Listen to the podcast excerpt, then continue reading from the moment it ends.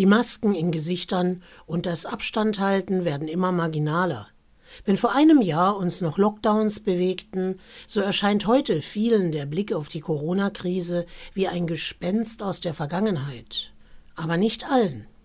Die Journalistin und Autorin Sabine Rennefanz beschreibt in ihrem Buch Frauen und Kinder zuletzt, wie Krisen gesellschaftliche Gerechtigkeit herausfordern und welche Probleme Frauen und Kinder während der Pandemie bewältigen mussten und dies bis heute müssen.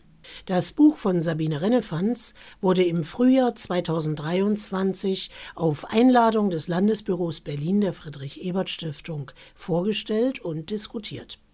Sabine Rennefanz las zu Beginn der Veranstaltung aus ihrer Publikation. Die Lasten dieser drei Jahre tragen vor allem Frauen und Kinder. Für Kinder ist Corona nicht nur eine Momentaufnahme, sondern eine prägende Erfahrung. Das UN-Kinderhilfswerk UNICEF veröffentlichte zu seinem 75. Geburtstag einen erschütternden Bericht und nennt die Pandemie die größte Krise für Kinder seit der Gründung der Organisation. Seit Ausbruch der Corona-Krise sind 100 Millionen Kinder weltweit zusätzlich von Armut betroffen. Errungene Fortschritte seien in Gefahr. Die Verbesserung der körperlichen und mentalen Gesundheit, der gerechte Zugang zu Bildung. Durch die Schulschließungen und Kontaktbeschränkungen hat sich vor allem die psychische Gesundheit von Kindern verschlechtert. Neben den psychischen, physischen und ökonomischen Folgen der Pandemie beobachtet Renefanz vor allem eine Retraditionalisierung des Frauenbildes. Die Ersatzlehrerin zu Hause, die Frage, wer den Kitaplatz behält und wer sich als nicht systemrelevant eingestuft um die Kinderbetreuung im Homeoffice selbst kümmern muss, liegen auf der Hand was kurzzeitig so aussah, als ob wir unser Gesellschaftsmodell insgesamt hinterfragen würden, mündet in einen gewaltigen Rollback.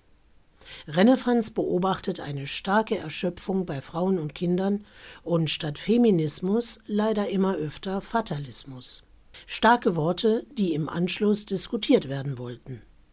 Dr. Christine Kurmeier, Vorstand des Landesfrauenrates Berlin, eröffnete die Diskussion im Fishbowl-Format sich daran zu erinnern, an diese Absurditäten, die wir damals dann auch erlebt haben, das ist, glaube ich, extrem wichtig und deswegen ist Ihr Buch auch so extrem wichtig.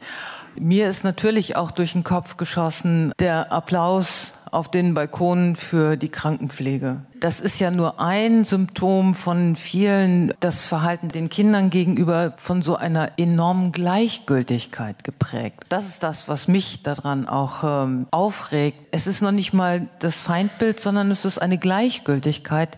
Menschen werden in unserer Gesellschaft erst dann für wertvoll erachtet, wenn sie eine von anderen definierten Wert produzieren.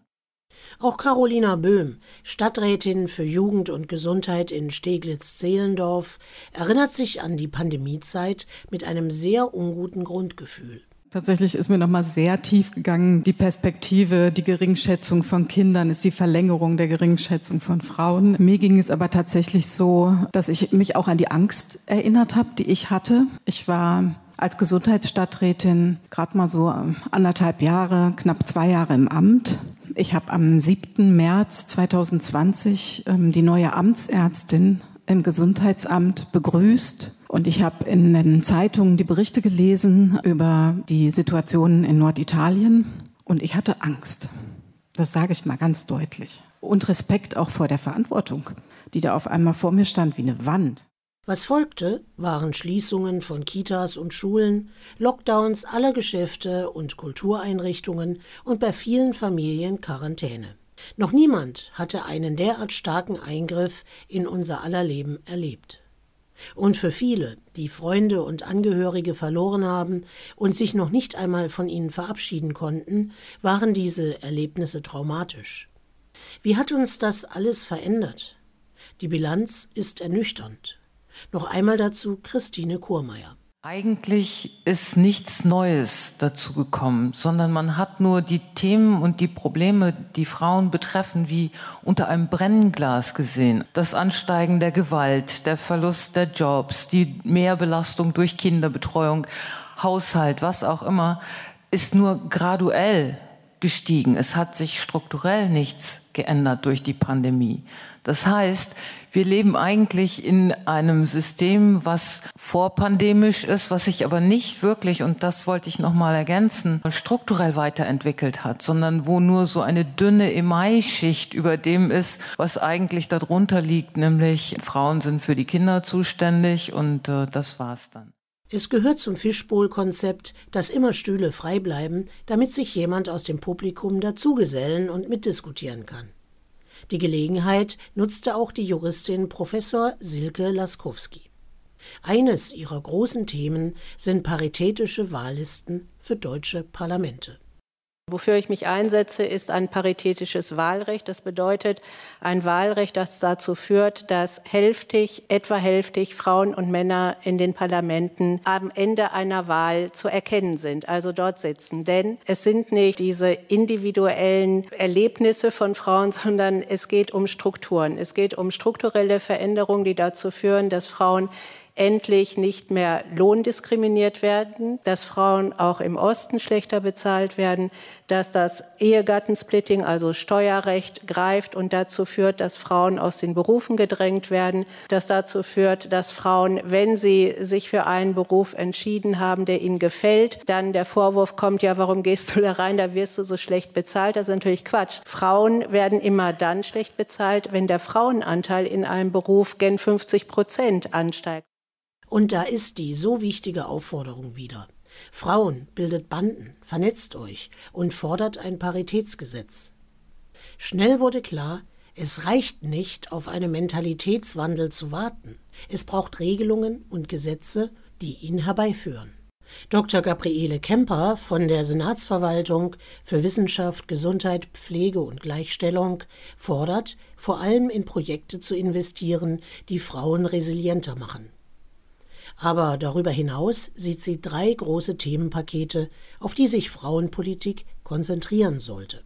Wenn ich mal eine Wunschvorstellung äußern würde, würde ich sagen, mal ein Jahr das Ganze klein, klein lassen und sich wirklich auf die Steuergesetzgebung konzentrieren in der Frauenpolitik. Landesweit, bundesweit, kommunalweit parteiintern weit. Ist ein utopischer Gedanke, aber dass man das mal abgeräumt hätte. Dann das Gleiche mit dem Paragraph 218, weil wer sozusagen in der Form unter der Knute steht, kann sozusagen in einer Demokratie keinen aufrechten Gang haben. Das, denke ich, ist auch ganz wichtig, dass, dass dieses Thema auch mal abgeräumt wird. Und die Parität ist ja sozusagen das Dritte im Bunde, was in der Repräsentanz erforderlich ist. Ist zum Glück noch nicht so ein Dauerbrenner, da hat man noch ein bisschen mehr Frische dabei. Aber das wäre dann sozusagen auch ein Thema. Am Ende der Veranstaltung kristallisierte sich heraus, es ist nicht damit getan zu sagen, Kita und Schulschließungen seien während der Pandemie nicht notwendig gewesen. Strich drunter und schlecht ist. Das wäre nun wirklich sehr kurz und oberflächlich gegriffen. Die Pandemie wurde auch von vielen als Chance gesehen. Ist diese Möglichkeit jetzt vertan? Autorin Sabine Rennefanz ist sehr frustriert, wenn sie aus postpandemischer Zeit zurückblickt. Schulen und Jugendeinrichtungen verfallen weiterhin. Es gibt immer noch zu wenig Lehrkräfte. Und auch in den Krankenhäusern hat sich wenig verändert. Berlin ist Hauptstadt der Alleinerziehenden, wie eine Diskussionsteilnehmerin betonte, doch Erziehen habe in der Stadt einfach keine große Lobby. Lange ist die Pandemie noch nicht vorbei. Eigentlich hält sie immer noch an, auf jeden Fall in den Folgen. Wir werden sehen, ob das Rad umzudrehen ist und Rechte von Frauen und Kindern zumindest eine gleichbedeutende Rolle spielen können. Falls nicht, geht etwas ganz Wichtiges verloren im gesellschaftlichen Zusammenhalt. Und das kann sich keine Gesellschaft leisten.